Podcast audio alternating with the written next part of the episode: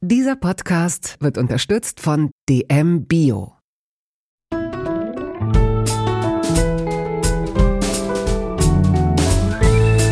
Kaugummi-Eis und Köfte, Feldsalat und Ravioli aus der Dose. Der Volksmund sagt, du bist, was du isst.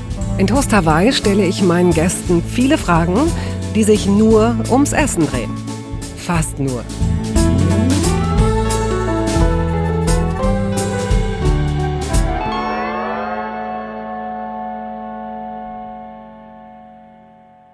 Nicht nur für seine Fans, von denen es viele gibt, gilt Dirk von Lozo, Sänger und Songschreiber der Band Tokotronic, als einer der feinsinnigsten und klügsten Musiker der Gegenwart. Von Lozo kam 1971 in Offenburg zur Welt, nahe der französischen Grenze, wo er auch aufwuchs. Als Schüler, dies sei hier schon mal vorweggenommen, einfach weil es so schön ist, jobbte er in einer Bonbonfabrik, um sich eine Lederjacke leisten zu können. Fast wäre Dirk mal Schauspieler geworden, aber glücklicherweise verschrieb er sich doch der Musik. 1993 wird die Band Tokotronic gegründet, die es noch heute gibt und die unverändert unverkennbare Songs veröffentlicht. Ich habe Dirk ein paar Mal zum Interview getroffen, nicht oft, und konnte partout nicht einschätzen, was er mir wohl über das Essen seines Lebens erzählen würde. Und dann landeten wir bei Schaumkussbrötchen und zu Hause beim damaligen Schulfreund Alexander. In der kleinen, aber gern genutzten Küche seiner Mutter besprachen über Couscous, Cola Zero und bittere Salate. Lieber Dirk, herzlich willkommen hier bei Toast Hawaii. Danke für die Einladung, ich freue mich sehr. Und das Schönste ist, dass wir eben auch schon gemeinsam gesnackt haben. Das kommt ja manchmal vor, äh, bei dem einen oder anderen Gesprächsanfang habe ich es schon äh, erwähnt. Nun hatten wir davor ein etwas längeres Interview und du bist auch jemand, der ähm, mit leerem Magen nicht so gut, sich nicht so wohl fühlt. Nee, überhaupt nicht. Vor allem, wenn es um Sprachaufnahmen geht. Ich kenne das von Hörbuchlesungen und ähnlichem, dass ich brauche immer irgendwelche Brezeln oder Berliner oder irgendwas dabei, was ich, was ich reinstopfen kann, weil du kriegst ganz schnell diese Magengeräusche, mhm. das Magenknurren auf das Mikro und dann schämt man sich dafür. Und hast du auch diese innere Unruhe, wenn du merkst, dass du unterzuckerst? Ja. Ja. Ja. Bedeutet, ganz, ganz stark. Bedeutet das, dass du, wenn du weißt, dass es ein, das ist ein langer Tag und du weißt nicht genau, wann du was zu essen kriegst, dass du dir Brote mitnimmst oder andere Snacks oder was, was machst du da? Habe ich schon gemacht, finde ich aber schon ein bisschen lästig. Ich nehme mir das manchmal ins Studio oder zum Proben mit, dass ich mir irgendwie Reis vorkoche oder so und dann wie so eine Tupperdose. Ähm damit man eben auch nicht immer diese Brezeln und diesen ganzen Backkram mhm. isst, weil ich eben tatsächlich äh, merke, ich bekomme Hunger und dann ist bei mir Schicht im Schacht. Und dann muss ich eben ganz dringend was essen. Aber eigentlich lieber eine warme Mahlzeit. Also ich mhm. brauche eigentlich zwei warme Mahlzeiten.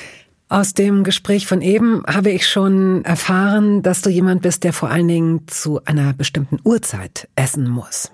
Ja, also zu bürgerlichen Zeiten. also das, das, das, ist aber auch so, eine, so ein toller Begriff. Ich sag dir das, ja. ich war mal wegen einer Art Burnout. Wir haben ein, wir haben, wir fangen so an. Wir haben mal ein Album aufgenommen, für das wir drei Jahre gebraucht haben. Das heißt, das sogenannte Weiße Album. Das war das Album von 2002, selbstbetitelt Tokotronic. In Hamburg noch aufgenommen. Und danach war ich total ausgeburnt. Weil das war eine sehr kräftezehrende Erfahrung. Und da bin ich zu einem chinesischen zu einem Arzt, der traditionelle chinesische Medizin angewandt hat und auch Akupunktur. Und der hat mir irgendwelche Kräutermixturen gemacht, ganz scheußlich, aber ziemlich wirksam. Und der hat gesagt, was er mir raten kann, ganz grundsätzlich, auch wenn es spießig klingt, und ich war damals natürlich auch noch ein bisschen jünger, der hat gesagt, essen Sie zu bürgerlichen Zeiten und gehen Sie, wenn Sie nicht gerade in der Kneipe sind, zu bürgerlichen Zeiten ins Bett. Der hat dieses Wort geprägt, das hat mir so gut gefallen. Mhm. Und es stimmt, also es heißt nichts anderes als ich brauche regelmäßige Mahlzeiten, weil ich sonst unterzuckere und unausstehlich werde. Über welche Uhrzeiten reden wir? Ja, also so irgendwann zwischen zwölf und eins muss es was zum Mittag geben oder spätestens halb zwei und abends zwischen sechs und sieben oder halb mhm. acht. Und bist du jemand, der sich seine Mahlzeiten gerne selbst zubereitet? Also ich koche eigentlich ganz gut, aber ich gehe eigentlich lieber essen. Also ich lasse mich gern bekochen im Restaurant. Eingeladen habe ich dich natürlich zu Toast Hawaii, weil, weil du eine Wohnung hattest, die gegenüber einer blinkenden Wurstleuchtreklame lag. Das stimmt. Das habe ich ganz vergessen. Auf der Reeperbahn, ne? Ja. Genau. Das, der, die, das Lucullus. Ich weiß nicht, gibt es diesen Imbiss noch? Oh, das weiß ich nicht. Ich war schon wahnsinnig lange nicht mehr auf dem Hamburger Kiezen auf der Reeperbahn. Das war an der Ecke Davidstraße, da war die Wohnung und da war dieser Wurstpavillon, der war so irre. Wurstpavillon, also geiles Wort. Ja, so ein Bratwurstpavillon und der hat irre geblinkt die ganze Nacht durch. Aber ich hatte die, ich hatte das Zimmer zum Hof nach hinten raus. Deshalb ich habe davon nicht so viel mitbekommen. Aber es war halt irre, wenn man nachts nach Hause gekommen ist, dann sah man da die Leute vor diesem Pavillon Schlange stehen und so. War das eine Wurst, die sich aufgebaut hat als Leuchtreklame Oh. oder war das ein oder war das an aus an aus an aus? Passierte da irgendwas inhaltlich? Ah, das war schon echt elaboriert für die damalige Zeit, dafür, dass es nur so ein Wurstimbiss war. Und da gibt's ja auf St. Pauli, du hast ja auch lange in Hamburg gewohnt, da gibt's ja ziemlich schäbige Imbisse, wo man so reingeht, so hafenmäßig. Ne? Aber das war so auf, das war so ein bisschen auf schicker. Und deshalb hatten sie diese ganzen Leuchtreklame. Ich habe da nie eine Wurst gegessen, weil ich seit, glaube ich, 35 Jahren Vegetarier bin. Gut, dann gehen wir mal in die Zeit zurück, in der du es noch nicht warst. Du bist in der Nähe äh, Frankreichs aufgewachsen und das wird möglicherweise Einfluss auf dein Essverhalten oder deine Nahrungsaufnahme gehabt haben. Ja, überhaupt ist diese Region, aus der ich stamme, dieses badische, ernährungsmäßig und von der Gastronomie und allem eine ganz gute Region. Du bist natürlich sehr schnell in der Schweiz, da bist du direkt gegenüber vom Elsass. Du bist durch die Schweiz hindurch eigentlich auch relativ nah an Italien. Also das hat alles Einflüsse. Und die badische Küche selber ist eigentlich ganz gut. Wie, äh, was ist, was zeichnet denn die badische Küche aus? Naja, das ist, es ist fast alles mit Rahmsoße und Spätzle, viel Wildgerichte, Wild mit Rahmsoße, Spätzle, Preiselbeeren, Birne, das wäre sowas typisch Badisches. Dann gibt es einen badischen Sauerbraten, auch mit, mit Spätzle oder Nudeln, Bandnudeln oder wahrscheinlich auch Klößen, wobei ich nicht sicher bin, ob das dann nicht eher was Bayerisches ist. Klingt jetzt schon wie bei Loriot, die Klöße. Wenn meine Frau Klöße zubereitet, Sind sie leicht und bekömmlich. stets leicht und bekömmlich. Ja, dann gibt's eben diese Einflüsse von der französischen, von der elsässischen Küche. Ne? Das ist dann dieses Choucroute Garni, Sauerkraut mit, das sind dann so Blut- und Leberwürste und sowas ähnliches. Und ähm, ja, so, so, so ein Zeug. Die erste Küche, an die du dich erinnerst, in deinem Elternhaus, wie sah die aus? Das war eine ziemlich schmale, ziemlich kleine Küche in einem Reihenhaus, nicht besonders groß. Und dafür, dass meine Mutter eine wirklich hervorragende Köchin ist, war sie ziemlich untechnisiert und irgendwie, also das war irgendwie eine Unterperformance. Die war underwhelming, die Küche. Was, die- was heißt das? Ja, er weil, keine Mikrowelle ja, beispielsweise. null, nix. Also das Er war keine Geschirrspülmaschine? Doch, eine hoffentlich. Geschirrspülmaschine hatten wir, aber ähm, ein Kein ziemlich- Gyros-Spieß. Nein, Was ziemlich, erwartest du? Ziemlich alten. Ja, es gab damals natürlich schon Leute, die diese Einbauküchen hatten und alles war so. Und bei meinen Eltern, obwohl meine Mutter, wie gesagt, fast professionelle Köchin ist, hatten die einen alten Maibaumherd mit, mit alten Herdplatten, ewig lange und so und wenig, eben wenig technisierte Küchengeräte und so. Man muss auch dazu sagen, meine Eltern sind fast so technikphobisch wie ich oder noch technikphobischer. Und ähm, das ist die Küche, äh, in der meine Mutter immer gekocht hat. Stand da auch der Esstisch? Nein, der war schräg gegenüber von der Küche in so einem in, in, so einem Raum, in so einem Wohn Esszimmer. Aber keine Durchreiche, oder? Nein, keine Durchreiche. ne. Und wenn du dir ein Brot geschmiert hast morgens oder irgendwie tagsüber zwischendurch, ihr ins Gespräch gekommen seid, du hast noch eine Schwester, mit der du Mhm. aufgewachsen bist, habt ihr das aber wahrscheinlich dann in der Küche äh, gegessen? Nee, oder? wir haben schon einen Frühstückstisch gehabt da am Esstisch. Da Ah, ja. gab's dann schon Frühstück und mein Vater hat mich meistens geweckt morgens, wenn ich zur Schule musste. Wirklich sehr liebevoll, muss ich sagen. Und dann äh, bin ich dann so hochgetapert und dann gab's dann da Smacks oder Frosties oder Also so äh. Cerealien, wie man ja, sagt. so Cornflakes habe ich dann gegessen, genau. Wenn du sagst, er hat dich so liebevoll äh, geweckt, fällt mir, da fällt mir die Episode mit Stephen Gätchen ein, der auch erzählte, dass er und seine beiden Brüder morgens vom Vater geweckt wurden, allerdings manchmal weil er Arzt war, ähm, indem er seinen Söhnen Blut abgenommen hat. Okay. also es war wahrscheinlich auf der Achse, auf der ganz anderen Seite. Das klingt hier wirklich schrecklich. Heißt das liebevoll geweckt werden? Heißt das, dass er nochmal reinkam und nochmal reinkam und dir so ein bisschen Zeit zum Wachwerden gelassen hat? Oder was meinst du damit? Nee, das nicht. Aber ich dann, also wenn ich einmal wach bin, bin ich wach. Das war schon damals so. Ja. Aber er hat, ich weiß nicht mehr, irgendwie über die Wange gestreichelt oder so Schön. und gesagt, morgen aufstehen oder so. Also mhm. genau. Das okay. weiß ich noch. Und dann bin ich hoch. Ich hatte eben das Zimmer unten im Keller und dann bin ich hoch und dann war da schon immer so ein Frühstückstisch und das ist bis heute so bei meinen Eltern dann nur die Essen auch oft zeitversetzt oder wenn meine Schwester und ihre Kinder da sind und mein Schwager, dann, die haben alle unterschiedliche Zeiten und so. Und dann, und dann bleibt der Frühstückstisch so ewig stehen und jemand, alle schmieren sich dann halt eben ein Brot oder essen Müsli oder Cornflakes oder so ein Zeug. Aber feste Sitzplätze. Nee. Nein. So, aber also damals, damals war, schon, hatte man ne? sehr feste Sitzplätze, klar. Und was würdest du sagen, war das häufigste oder das, das beliebteste Essen deiner Kindheit? Also bei meinen Eltern wird bis heute jeden Sonntag Spaghetti mit Tomatensauce gegessen. Wirklich? Ja, eigentlich ja. Das ist mal Ausnahmen bestätigen die Regel, aber eigentlich essen wir seit ich denken kann, Sonntags Spaghetti mit Tomatensauce, aber mit einer sehr guten Tomate. Das wage ich nicht zu bezweifeln, aber hast du jemals danach gefragt, wie es zu diesem ungewöhnlichen Ritual gekommen ist? Weiß ich nicht. Meine Eltern essen gern Spaghetti, essen gern Italienisch. Alle essen das gern. Aber es ist eine feste Größe, weil man sagt ja früher eher so Sonntagsbraten, mhm. ne? Das, was man so, also ich habe noch nie gehört, dass es der, dass es die Spaghetti geschafft haben, was ich äh, sehr sympathisch finde und sehr schön, weil man dann natürlich auch äh, leichter noch andere Leute dazuladen kann. Oder war der genau. Sonntag für euch äh, ein Familien, habt ihr da als Familie gesessen und gegessen? Eher als Familie. Da waren, meine Eltern hatten oft Gäste, weil, wie gesagt, meine Mutter so eine hervorragende Köchin war und deshalb hatten die oft Gäste zum Essen. Das hat ihr auch Spaß gemacht, macht ihr, glaube ich, bis heute Spaß, obwohl es sie auch stresst. Und ähm, Sie war auch berufstätig, ne? Also hat sie nicht auch als Anwältin gearbeitet? Nee, das eigentlich nur noch nur ganz kurze Zeit.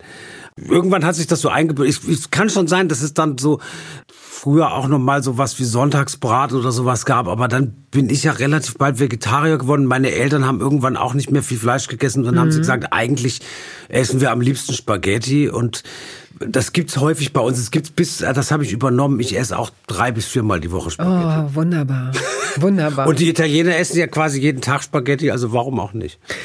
Wenn deine Eltern am Wochenende was unternommen haben oder, oder weggefahren sind, dann wurdest du zu deiner Oma gebracht.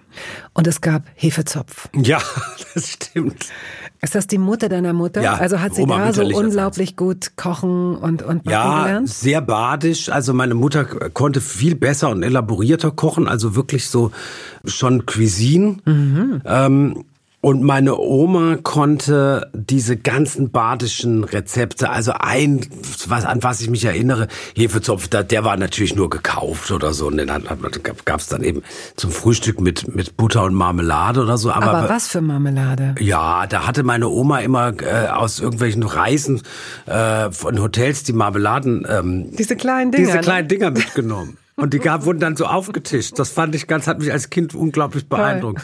Aus der Schweiz oder so. Ne? Mhm. Da gab es dann diese Marmeladensorten Hero und so. Die waren natürlich sehr gut. Und was meine Oma konnte, was sehr schwierig ist und ziemlich tricky, und das kann auch schiefgehen, sind badische Dampfnudeln. Mhm.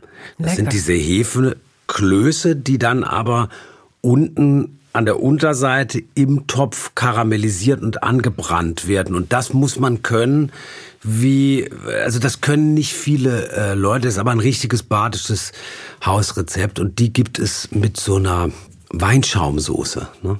Hast du dir das mal erklären lassen, wie man das macht? Nee, das kann ich, diese Sachen kann ich nicht. Das ist super komplex. Und das sind so, äh, das kann ich nicht.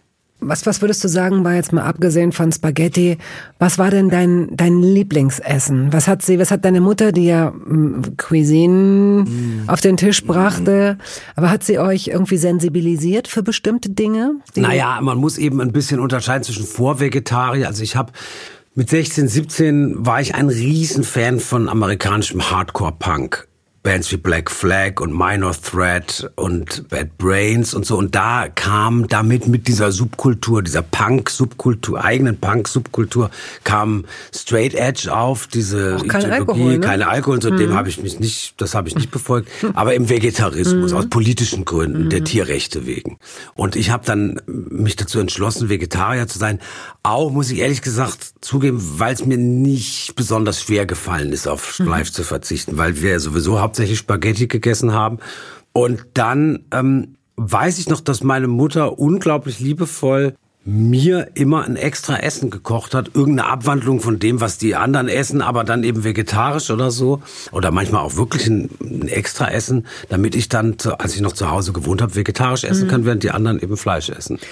Und erinnerst du dich, du hattest einen sehr, sehr guten Freund, Alex, den Ja. hast du kennengelernt mit fünf oder sechs ja, Jahren. Ja. Ein Sohn, der jüngere Sohn von Freunden deiner Ja. Eltern. Und ihr hattet einige Gemeinsamkeiten. Ihr habt auch Piffy und Puffy, nee, wie hießen sie? Flippy und Fluffy, Comics gezeichnet, Comicfiguren erfunden, ja. Saurier. Saurier. Ihr habt euch in vielerlei Hinsicht äh, gut verstanden und ergänzt. Und leider lebt äh, Alexander nicht mehr. Er Das ist ist richtig. viel zu früh gestorben. Das ist einem deiner Bücher zu entnehmen. Wenn du bei Alexander zu Hause warst, hast du da auch manchmal Mittag oder Abend gegessen? Nee, eigentlich nicht, aber ich erinnere mich, dass die hatten eine große Küche und eine moderne Küche und die hatten einen, während wir nur so einen alten Vorratsschrank hatten, haben die so einen begehbaren Vorratsraum gehabt, der voll war mit aller möglichen Snacks und Süßigkeiten und das gab's bei uns zu Hause nicht. Meine Mutter hat immer gesagt, wenn wir Schokolade und Süßigkeiten und dieses Zeug kaufen, dann wird's nur sofort weggefressen, deshalb kauft sie es erst gar nicht. Und die hatten das aber und ich habe mich dann, wie das immer so ist, wie bei, bei Familien, wo es keine Cola zu Hause gibt oder so, oder wo es eben auch wie nicht so viel Süßigkeiten gibt, dann kriegt man da so totalen, ähm, so eine totale Manie, ne? Und denkt so, ich muss das jetzt alles. Und deshalb bin ich oft bei denen, äh, das erinnere ich noch, dass Alexander sich immer gewundert hat und gesagt hat, jetzt hat er wieder Hunger und will in den Vor. Und dann und Weil dann, die du haben da dann, immer tolle Kekse und Schokolade und all so ein Zeug. Und ihr durftet das auch einfach essen. Also es gab jetzt Ja, keine Beschränkungen, was das da angeht. manchmal, ja, oder wir haben es heimlich gemacht oder so, das weiß ich nicht. Hast du denn dann dein Geld, dein Taschengeld möglicherweise für Süßigkeiten Ja, ausgegeben? auch, ja, Storkriesen zum ja, Beispiel erinnere ich noch. Die hellen oder die dunklen? Die hellen. Die aus Karamell. Und dann Ja. gibt es ja noch die, ich habe lange gefremdelt mit diesen äh, Schoko-Dingern. Ne? Ja. Die mochte ich zuerst überhaupt nicht. Ja. Ich glaube auch, dass die mit den Jahren besser wurden. Ich glaube, am Anfang waren sie einfach nur dunkel und irgendwann kriegten sie noch diesen dunklen Schokoüberzug. Ja. Und das ist so ein, oh Gott, jetzt wo du es sagst, ich habe auch gleich so ein Speichelfluss. Das ist so, da habe ich mir aus reiner Vernunft, und du weißt, dass die pure Vernunft niemals siegen darf, aber in dem Niemals. Fall musste sie siegen, weil das ist so ein, das ist wirklich so ein, so ein volles Suchtding. Also das ist ja nur Fett und Zucker, aber Ja. das ist so geil. Ja, das schmeckt sehr gut und die Figuren waren auch gut. Die Die, hatten so, ja, die hatten so ähm, Comicfiguren als Werbeträger und die hatten auch, es gab auch Stork Riesencomics, Das weiß ich nicht. Werbecomics, also eine Seite dann im Yps-Heft oder so. Hm. Ja, ich habe mir vom Taschengeld Süßigkeiten gekauft, stimmt. Und fällt dir noch eine Sache ein? Oh, es gibt in, in Baden, ich weiß nicht, ob's, ob das woanders auch verbreitet ist, wahrscheinlich gibt's eine Sache, da muss man jetzt heutzutage, das muss man sehr aufpassen, wie man das nennt. Es gab Schokokusswecken. Ja, okay. Also, Brö also äh, Schaumkuss, Brötchen, äh, Schaumkussbrötchen. ja. Zack, ja. Brötchen Mehr. aufgeschnitten, Schaumkuss rein. Pff, Unglaublich lecker war das damals. war krass, Unfassbar ja. lecker. Nur, also Nährwert minus zwölf, so. Aber wie lecker. Und kennst du, es gab dann ja noch diese zwei, oder die gibt's wahrscheinlich auch immer noch, zwei Waffelarten. Es gab einmal die fast quadratischen, äh, etwas größer als ein Handteller, Mhm. mit dunkler Schokolade überzogen. So feine Waffeln und innen so ein weißes, ganz dünn. Zeug. Genau. Manchmal waren die so grob in Schoko getaucht, dass die Unterseite, die eine gröbere Waffel hatte, dass sich da so ganz viele kleine Schokokissen gebildet Ja. haben. Das war super. Und dann gab's natürlich diese langen, die mit dem, wo die Enden wie bei einem Mandelhörnchen mit dunkler Schokolade Ja. waren. Und dazwischen waren wie so ein Waffelsandwich einfach so Ja. rosa und weiße Schaum, Zucker. Auch gut. Daran merkt man doch, dass man erwachsen ist. Dass man diesem Impuls nicht nachgibt, für 10 Euro oder 15 Euro, was man als erwachsener Mensch könnte, sich diese Waffeln zu kaufen und sie einfach stumpf nacheinander zu essen? Also ich kann mich da nicht so ganz von freisprechen. Ich habe neulich eine, also so eine Heißhunger und habe mir so eine riesen Familienpackung Hanuta gekauft. Und dann, glaube ich, mindestens fünf oder sechs davon vom Fernseher auf. Das finde ich wirklich interessant, weil ich finde, es gibt so Süßigkeiten, die haben so eine, die haben so einen Distributionsstempel, wie man zum Beispiel sich selbst nicht Moncherie kaufen würde. Das okay. bekommt man gemeinhin bekommt oder bekamen es früher, schenkten das Tanten anderen Tanten, Omas mhm. anderen Omas oder irgendwie wurde das mitgebracht. Oder ich finde eben zum Beispiel Hanuta ist so eine Süßigkeit, die liegt in so, die liegt backstage oder die liegt in so, wenn man zu so einer ähm, Tagung kommt oder so, finde ich in so, in so, na, oh, du ah, hast andere muss man Erfahrungen. schon Glück haben mit einem Hanuta. oder der Cousin Knoppers, vielleicht, sowas. genau. Also ein Hanuta finde ich gut, da kann man nicht drauf kommen. Du kennst das Kürzel, du weißt, wofür es steht. Haselnusstafeln. Ja, natürlich. Ja, ja, ja Haselnusstafeln, genau. Ja, ja. schmecken gut kann man echt nicht schmecken. Lecker. Toffifee fallen mir dazu ein. Bist du äh, Freund von Toffifee? Geht so, finde ich ah, nicht so. Interessant, nicht so. Finde ich nicht so. Mhm. Toll. Du hast gejobbt um dir eine Lederjacke kaufen zu können.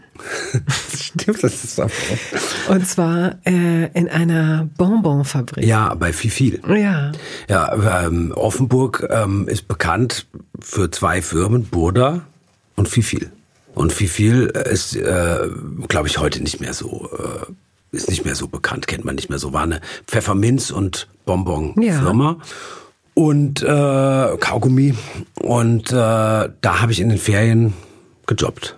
Was hast du da gemacht? Hm, Styroporpackung geschrumpft. Also das waren Displays aus Styropor, in der in dem verschiedene, ich glaube drei Lagen so Mint Bonbons, also so wie heute wäre das Mint oder so, also diese kleinen Trajets, mhm. die man mhm. aus so einem Spender rausholen, mhm. die waren da aufgestellt und dann wurden die zellophaniert, dass die so ausgeliefert wurden, zum Beispiel an Tankstellen, also das war dann sozusagen, so wurden die, so war das Display und dann habe ich noch hatten sie so ein komisches Bonbon, wie viel Mesh hieß das, glaube ich, da war so eine ekelhafte wirklich ekelhafte Flüssigkeit drin, so ein flüssiger Kern und die musste man so komisch absieben. Die waren dann bestäubt, vielleicht mit Puderzucker oder irgendwas ähnlichem oder so ein Zimtpulver oder so und dann musste man das irgendwie so, das daran kann ich mich noch erinnern.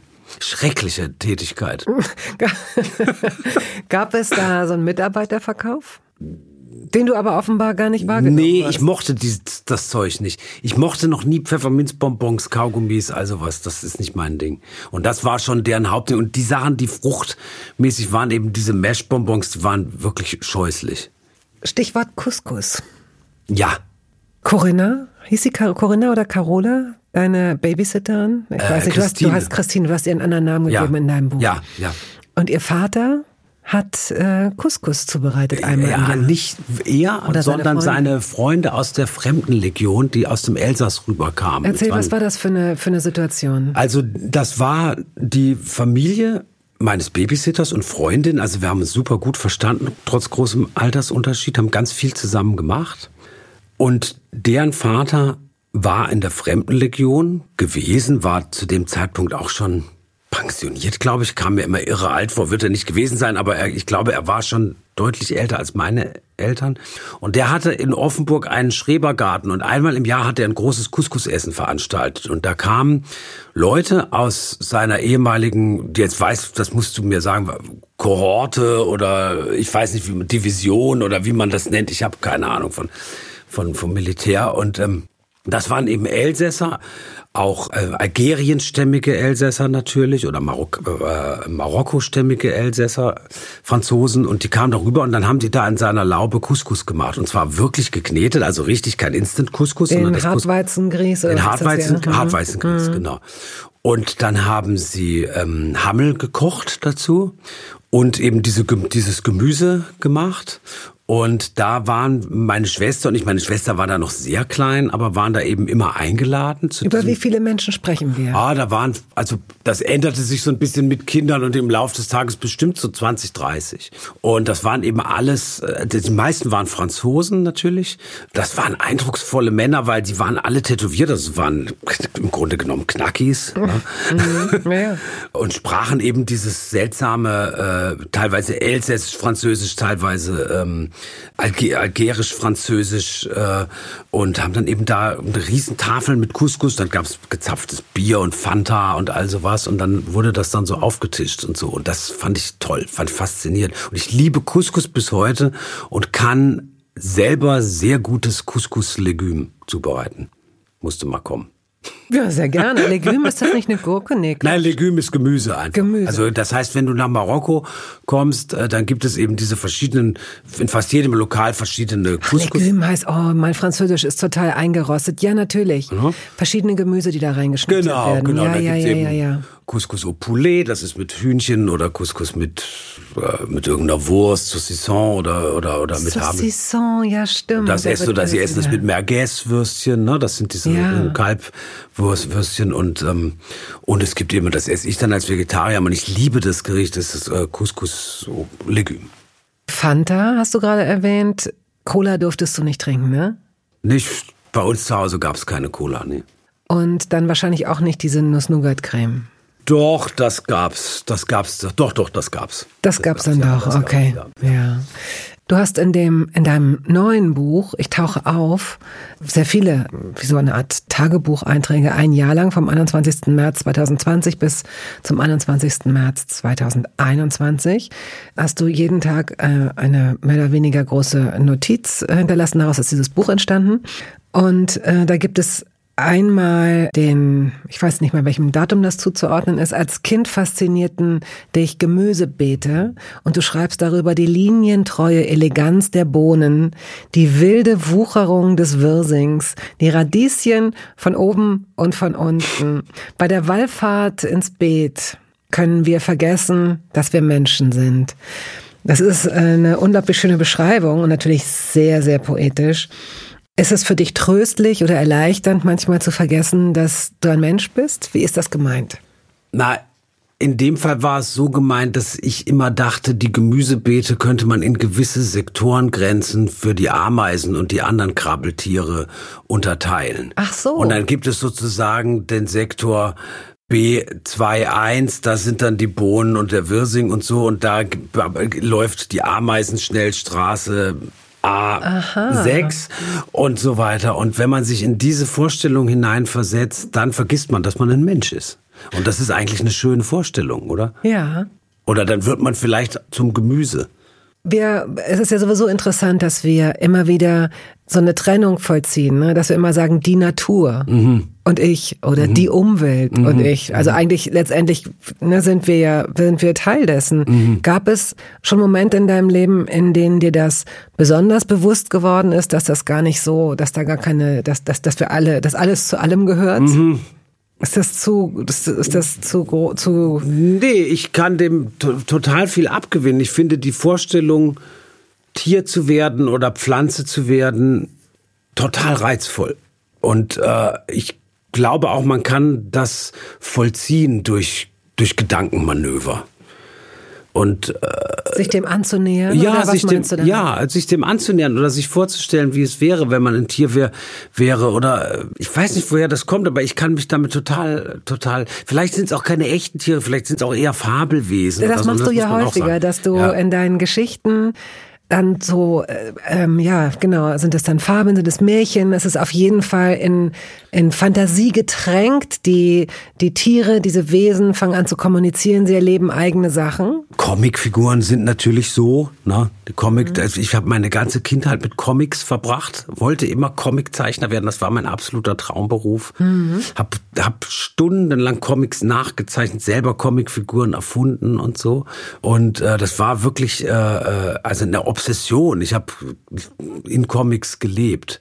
Und das oft sind eben die Figuren in Comics, ja, Tiere, sprechende Tiere. Ne? Also das ist ganz klar, Mickey Mouse und so. Und so sind ja, sind ja fast alle nach dem Prinzip aufgebaut. Es gibt aber auch eine ganze Reihe französischer Comics, Underground-Comics, Science-Fiction-Comics, die so dieses, die so getränkt waren von so einem hippiehaften Schamanentum, Carlos Castaneda-Tum. Das ist so diese, das ist so dieser Zeit geschuldet. Comics von, von Jean Giraud und Möbius, diese mhm. Autoren. Und die habe ich als Kind auch gelesen und da kommt man mit diesem, es ist eigentlich eine Art von Schamanismus, dass man Tier wird. Und das, dieser Glaube fasziniert mich. Das finde ich eine tolle Vorstellung, sich in ein Tier verwandeln zu können. Und Pflanze hast du vorhin auch gesagt. Oder eine Pflanze. Hattest genau. du schon, hattest du als, als Veganer oder bist du Veganer oder Vegetarier? Nee, ich habe okay. mal eine Zeit lang versucht vegan, aber das ist so mühselig, mhm. dass ich das aufgegeben habe. Und außerdem kann ich das hier sagen, ein Leben ohne Käse ist möglich, aber sinnlos. Werbung. Es gab eine Phase in meinem Leben, in der ich alles richtig machen wollte in Bezug auf meinen Körper. Genügend Flüssigkeit, Bewegung, die richtige Ernährung. Hey, ich werde ein ganz neuer Mensch und kürze das an dieser Stelle mal ab. Aus mir wurde kein ganz neuer Mensch. Solche Pläne sind löblich, aber in der Regel zum Scheitern verurteilt. Wir wollen zu schnell zu viel und übersehen, wer wir sind und wer wir jahrzehntelang waren. Nichts gegen Veränderungen, nichts gegen gesündere Angewohnheiten oder Ernährungsumstellungen. Aber ich finde, sie müssen zu unserem Leben passen und es muss irgendwie Klick machen im Kopf. Rückblickend kann ich sagen, dass mir die Dinge, die sich bei mir dauerhaft in Bezug auf meinen Körper oder Ernährung veränderten, immer auch einleuchteten, weil ich eine Veränderung in meinem Körper oder in meiner Kondition oder in meiner Konzentration spürte. Vor ungefähr zwei Jahren riet mir eine sehr gute Freundin, die Ärztin ist, dazu, ein paar kleine Check-ups durchzuführen und bat mich eindringlich darum, täglich Omega-3-Fettsäuren zu mir zu nehmen. Wenn du sonst auf alles verzichtest, Bettina, darauf bitte keinesfalls, sagte sie mir und empfahl mir gleich noch die Marke dazu, Norsan. Da hätte sie die Inhaltsstoffe gecheckt, die nähme sie nämlich selbst auch. Nun ist es ja nicht so, dass ich das nicht selbst schon hundertmal gelesen hätte. Allein schon um Entzündungen abklingen zu lassen, ist unser Körper auf ungesättigte Fettsäuren angewiesen, kann sie aber nicht selbst produzieren. Wir müssten täglich 250 Gramm Makrele oder Sardellen oder Lachs essen. Bekommt niemand von uns hin, oder? Ich begann dann damit, verschiedene Produkte zu vergleichen. Rezensionen, Qualitätsnachweise, Erfahrungsberichte und landete, das hätte ich mir also sparen können, wieder bei Norsan.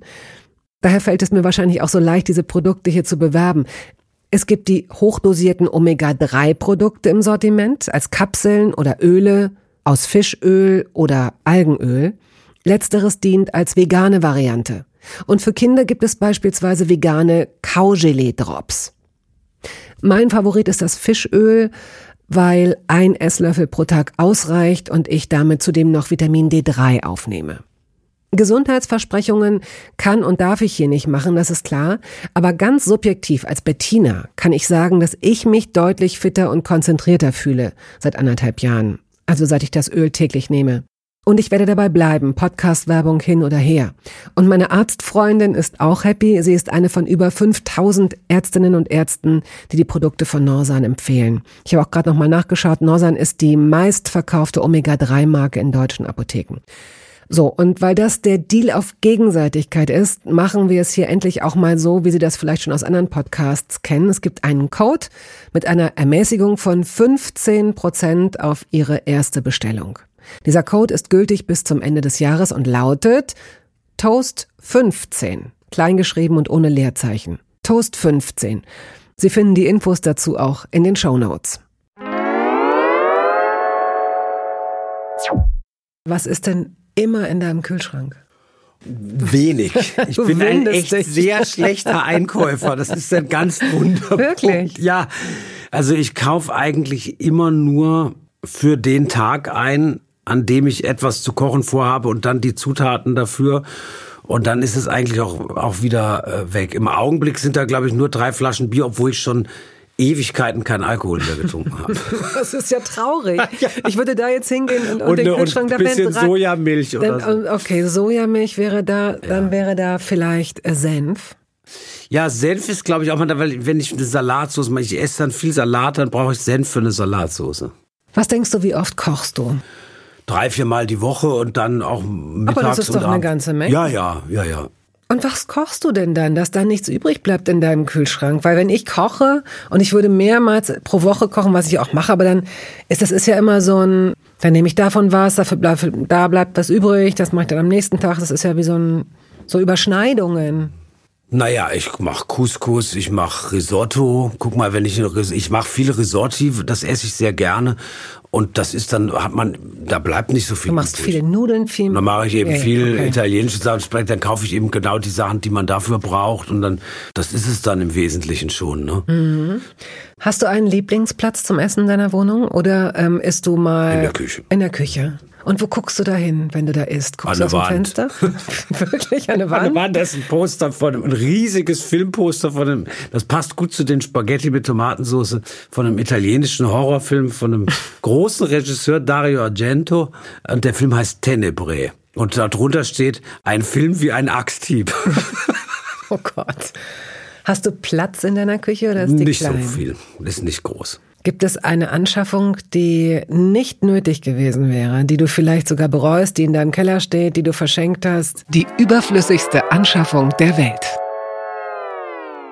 Nee, auch da bin ich auch ziemlich puristisch. Du bist ja sehr ordentlich und reinlich. Zumindest seit deinem 40. Lebensjahr, zumindest ja. schreibst du das. Also äh, wenn, wenn das jetzt nicht äh, reine Fiktion war, dann hast du ähm, für einen Persönlichkeitstest deine Schwester mal nach einer eher unangenehmen Charaktereigenschaft gefragt. Und sie sagte äh, so eine Art von penibler Reinlichkeit oder so. Wie sagte sie es? Putzfimmel. Putzfimmel, ja. Ist das Wort. Ja, ich habe ein bisschen einen Putzfimmel, das muss ich zugeben.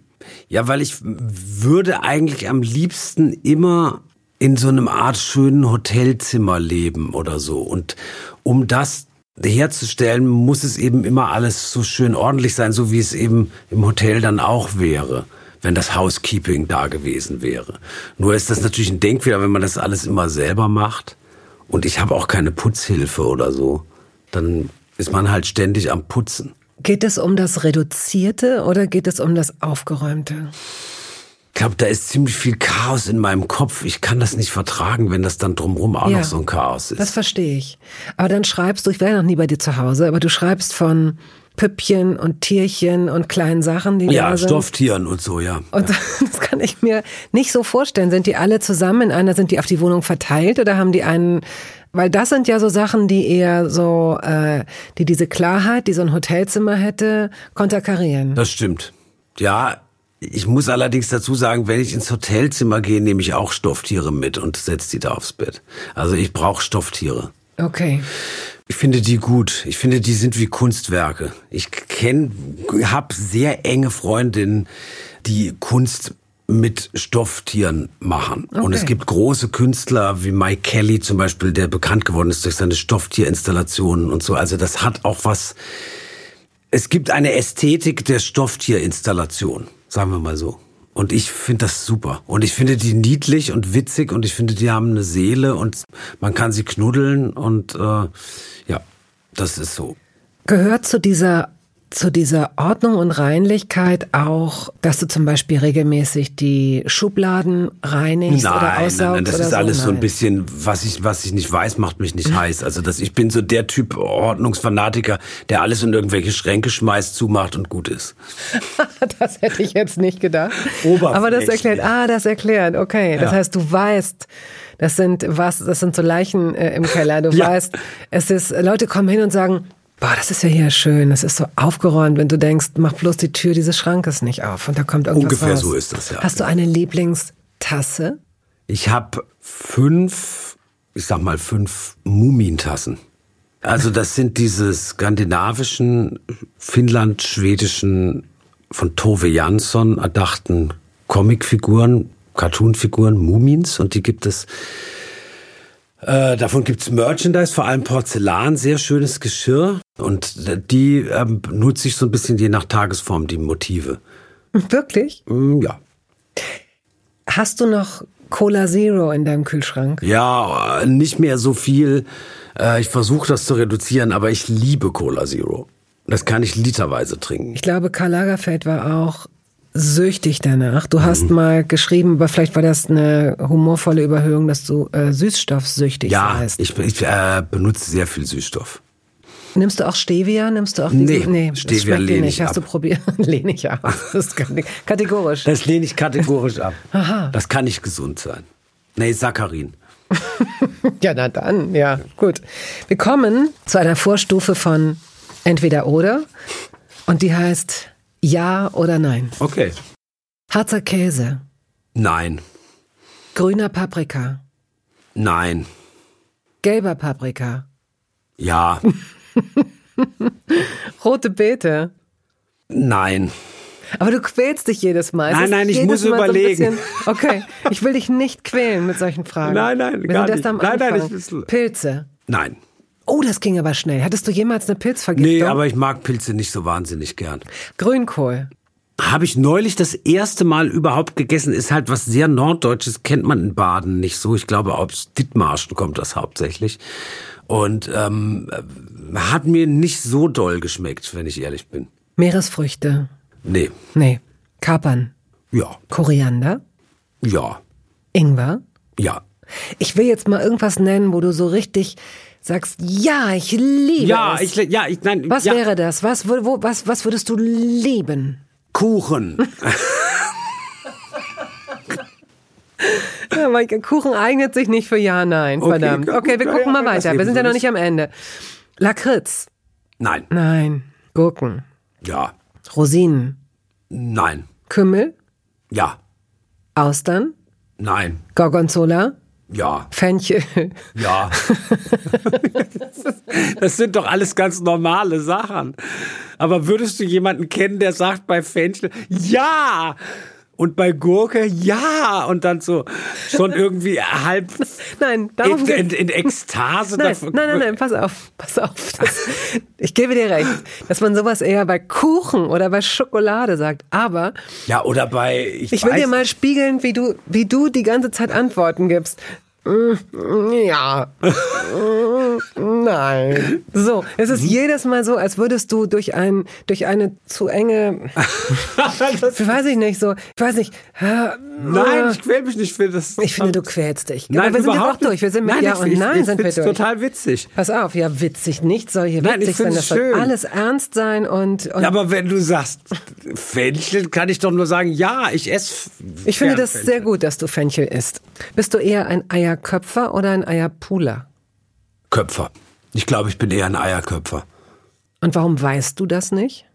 Weil ich mir jetzt überlegen musste, wenn es ein hart gekochtes Ei ist, muss ich es natürlich Manchmal weiß man es vorher nicht. Wenn du, wenn du zum Beispiel in einem Hotel frühstückst, dann heißt es ja, das ist so mittel, verlässt man sich drauf, köpft man es, ist es vielleicht doch zu flüssig? Ja, aber im Hotel sind die Eier immer hart.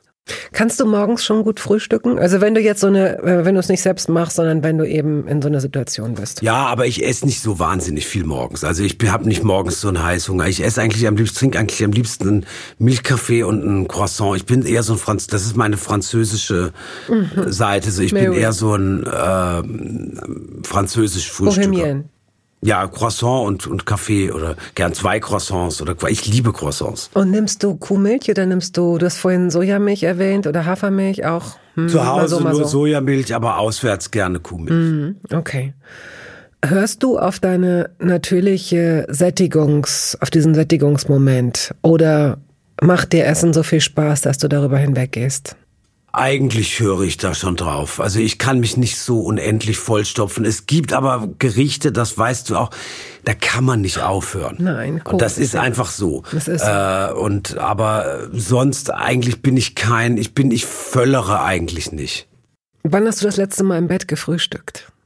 Das mache ich fast immer auf das mache ich fast immer auf Tournee, weil ich ja im Hotel übernachte und mein Tick ist, ich gehe dann runter zum Frühstück, nur so ganz kurz was angezogen, hol mir dann da, zapf mir dann da an diesem Automaten zwei Kaffee und klau mir dann da so zwei, drei von diesen Mini-Croissants, die es da meistens gibt. Und damit schleiche ich mich dann durch den Frühstückssaal wieder zum Fahrstuhl mit so komplizierten Das ist dann eigentlich wie ein Film. So Hand, oh, das ist auch eine Challenge, deshalb liebe ich das auch so. Hand, dann muss ich das irgendwie ablegen, den Fahrstuhl wiederholen, dann wieder rein da und dann raus und dann gehe ich in mein Zimmer und dann ziehe ich mich mehr oder weniger wieder aus und lege mich ins Bett und äh, lese dann da auf dem Handy irgendwelche Zeitungsartikel und esse diese Krümel, das ganze Hotelbett mit diesem Croissant voll. Das mache ich eigentlich jeden Tag. Du weißt, welche Frage sich anbietet und wahrscheinlich wird die Antwort sein, aber genau das will ich nicht, weil dann würde es diese Geschichte nicht geben mit Tablett abstellen und Fahrstuhl suchen, denn du könntest ja auch den Roomservice, du könntest ja abends so ein Ding dran machen oder gibt es sowas In diesen Hotels, in denen wir übernachten, gibt es das leider nicht. Okay. Wir kommen jetzt zu entweder oder. Bolognese oder Pesto? Naja, Bolognese esse ich ja nicht. Okay, ja, stimmt. Ja, ja, ja. Ja, stimmt. Es sei denn, es ist Soja Bolognese, aber das ist auch keine wirkliche Bolognese. Und das esse ich aber fast lieber als Pesto, das ein bisschen öde ist. Selbst in Wie, Genua. bitte, warte, warte. Du findest Pesto öde? Also, ehrlich gesagt, ich liebe italienische Küche in all ihren Ausprägungen und vor allem in Ligurien, wo ich sehr gerne bin, also rund um Genua. Aber das Pesto ist ein bisschen überschätzt. Okay. Gelbe oder Orange nimm zwei. Oh, die esse ich nicht. Mag ich nicht. Das ist die schleimige Zeug da drin. Ach ja, stimmt. Du hast ja schon einen Hinweis gegeben ja. aus deiner Bonbonfabrikzeit. Sushi oder Fondue fällt dann auch flach? Ja gut, es gibt ja vegetarisches Sushi und ich esse sehr gern äh, japanisch, äh, vegetarisch, japanisch. Und Fondue finde ich aber super. Ich bin ein riesen Käsefondue-Fan. Oh, lecker. Ja, weil nämlich mm. das wiederum war die Domäne meines Vaters, der ein hervorragendes Käsefondue mhm. herstellen kann, was auch gar nicht so leicht nee, ist. das stimmt. Ja, und äh, das gab's bei uns früher öfters. Irgendwann wurde uns allen so schlecht davon, dass das mittlerweile fast ein Tabu in der Familie ist. Und schon so ein Running Gag, dass mein Vater immer sagt, ich könnte uns ja auch einen Käse von jemandem alle so, nein. Aber ich esse es ziemlich gern. Ich habe es, ähm, hm. glaube ich, das letzte Mal zu meinem 48. oder 47. Geburtstag, da war ich zufälligerweise in der Schweiz. Da bin ich dann, habe ich mir dann gewünscht, in ein Fondue-Lokal zu gehen, habe da Käse von gegessen, war super. Du sagst auch mal Fondue und mal Fondue. Man merkt, dass da diese Nähe zur Schweiz ist. Ja. Das ist toll. Wasser oder Saft? Wasser. Mit oder ohne Kohlensäure? Früher ohne, jetzt trinke ich es gerne mit. Kommt auf die Umstände an. Zum Beispiel vor, auf der Bühne kann man kein Wasser mit Kohlensäure Nein. trinken. Das weiß man. Erdbeeren oder Himbeeren? Himbeeren. Typ Vanille oder Typ Zitrone? Vanille würde ich fast sagen. Vanille schmeckt schon sehr gut. Vanille oder Schokoladeneis? Dann vielleicht doch Schokoladeneis. Schokolade oder Chips? Schokolade, Chips mag ich überhaupt nicht. Die sind mir zu fettig. Mhm. Macadamia oder Cashew? Glaube Cashew. Was liegt auf der perfekten Pizza? Also ich persönlich finde eine richtige, wirkliche, klassische, konservative Pizza ist eine Pizza Margarita und alles andere sind Abwandlungen. Auch und eine richtige äh, neapolitanische Pizza ist nur der Pizzateig, mm. Tomatensauce und Mozzarella. So würde ich sagen, ist eine richtige Pizza. Bitter oder sauer? Mag ich eigentlich beides. Ich finde sehr, sehr schade, dass man den Bittergeschmack aus sehr vielen Gemüsen mm. rausgezüchtet hat und dass man sehr schwer ähm, diese Gemüse oder meistens sind es ja so salatartige Sorten bekommt. Und ich habe große Mühe, äh, zum Beispiel in Berlin ist es vor allem so Endiviensalat, Friseesalat und Radicchio-Salat im normalen Supermarkt mhm. zu bekommen. Dazu fällt mir was ein. Ich habe in deinem aktuellen Buch ein, ein Zitat gefunden, das habe ich mir abgeschrieben. Die Betreiber des Biomarktes spüren meine Abneigung gegen sie ja. und verachten mich ihrerseits. Mhm will eigentlich, also dann willst du eigentlich wieder gehen, aber die geschickt drapierten Gemüseberge ziehen dich an. Zitat, dafür zahle ich einen hohen Preis. 13 Euro für eine kleine Tüte Blattspinat. Und jetzt ist die Frage, erstens, stimmt das wirklich? Und zweitens, hat die Mitarbeiterin, die du darauf angesprochen hast, wirklich gesagt, schreien Sie mich nicht so mhm. an? Die Geschichte ist, jedes Wort ist wahr. Das kann doch wohl nicht wahr sein. Doch, es gibt Biomärkte, die für ein Klientel eingerichtet sind, die offensichtlich nicht alle Tassen im Schrank haben und die das zu zahlen bereit sind. Auch wenn ich eingestehen muss, dass natürlich diese biologische Aufzucht dieser Gemüsesorten Geld kostenintensiv ja, aber ist. das muss doch in Relation stehen. Und, Ja, ja, und natürlich. du hast es unterstützt. Du bist doch da rausgegangen. Nein, nein, sein? ich hab's ja nicht bezahlt. Hast du nicht ge- Nein, Du hast natürlich den nicht nicht. gekauft. Okay, Nein, gut. nein, nein. 13 Euro. Nein, nein, natürlich nicht. Und das passiert da ziemlich häufig. Also ich bin angezogen, immer ähm, zum Biomarkt zu gehen, weil es da nämlich Radicchio oder Mhm, Endivien oder Friesesalat oder ähnliche Sachen gibt. Und ähm, jedes Mal gibt's Theater. Deshalb habe ich schon mir selber einen samstäglichen Biomarktverbot äh, auferlegt. Weil es immer in Schreierei ausartet. Kartoffeln oder Nudeln? Ich glaube Nudeln, aber Kartoffeln esse ich auch gern. Kartoffeln oder Reis? Das sind so meine Lieblingssachen. Ja, ich esse echt ja, gerne ja, Kartoffeln mit Quark zum Beispiel. Das ist, finde ich, ein super Essen. Ja. Und ich esse aber auch sehr viel äh, vietnamesisch. Mhm. Und da gehört dann immer Reis dazu oder, oder indisch oder sowas. Deshalb würde mir schwerfallen, mich zu entscheiden. Ich mag eigentlich alle Carbs. Kuchen. Vor allem nachts. Das ist eine besondere Diät, die ist nicht so bekannt. Die Midnight. Kohlehydrate nur nach 23 Uhr. Ja, deswegen bist du so erfolgreich und so freundlich und so lustig. Guck mal, und dein Haar ist voll und glänzt. Ja, was? Wir wissen es nicht. Vielleicht liegt's genau daran. Wir wissen es nicht. Ja, gut. Bier oder Wein? Bier. So, wir beschließen ein gemeinsames Essen durch. Nee, wie, wie, wie beende ich jetzt den Satz? Durch- Also, durch das Teilen der Rechnung? Nein. Wir werden gemeinsam Also, in die. Fremdenlegion. Zwei Fremdenlegionäre. Ja, genau. Die eine untätowiert, der andere auch. Nein. Am Ende eines Essens kommt die Frage, jetzt noch, du hast noch ein bisschen Platz im Magen, jetzt noch Dessert und dann in Form von Tiramisu, Creme Brûlée, Pudding, Schoko, Kuchen oder eine kleine Käseplatte oder beides, ein Schnaps, ein Espresso. Was nimmst du? Und zum Schluss das Dessert. Äh, gerne Dessert und Käse. Espresso Schnaps, das Quatsch, darauf kann ich verzichten, aber ein, äh, ein Panna Cotta und dann noch so, ein, so eine drei bis fünf Kilo Käse. Bist du ein, und bist du ein mehrere Löffel Mensch, so überall mal rein, oder bist du da in dem Punkt äh, heikel und sagst, bitte geh nicht in meinen Panna Cotta? Wenn du ganz ehrlich bist. Das verstehe ich jetzt nicht so. Ach so, das andere von meinem. Richtig, Nein, auf gar keinen Fall dürfen das Leute. Kann ich nicht ausstehen. Finde ich eine totale Unsitte ist das in, äh, in Berliner Lokalen, das seit neuestem, das so, das ist auch Geldmacherei im Übrigen, ist dieses Sharing-Prinzip, dass man so verschiedene Tellerchen hingestellt bekommt. Das ist in teuren Lokalen so. Äh, äh, ich, ich muss das hier mal sagen, ähm, das ist eine Unverschämtheit. Es gab ein hervorragendes thailändisches Lokal, Eds thailändische Spezialitäten, nicht weit von hier am Lützeufer, das ist jetzt so ein neumodisches Hipster-Shishi-Lokal, wo sie das genau das äh, so praktizieren, wo man so verschiedene Schälchen und in allen ist nichts drin und dann statt äh, Papaya servieren sie Kohlrabi, weil es angeblich klimafreundlicher ist und so. Das ist auch äh, reine Geldmacherei.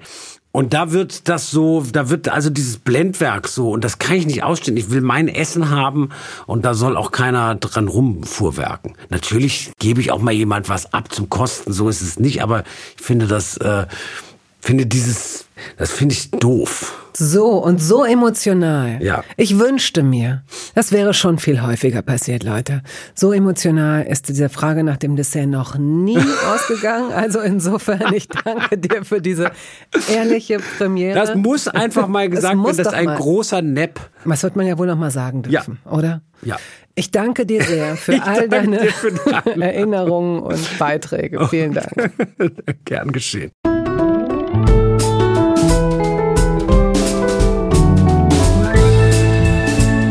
Toast dabei ist eine Studio Bummens Produktion. Ausführende Produzentin Wiebke Holtermann. Ton und Schnitt Henk Heuer. Musik Jakob Ilja.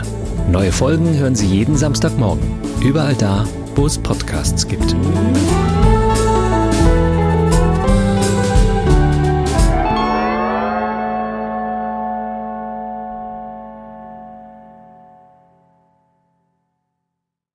Dieser Podcast wurde präsentiert von DM Bio.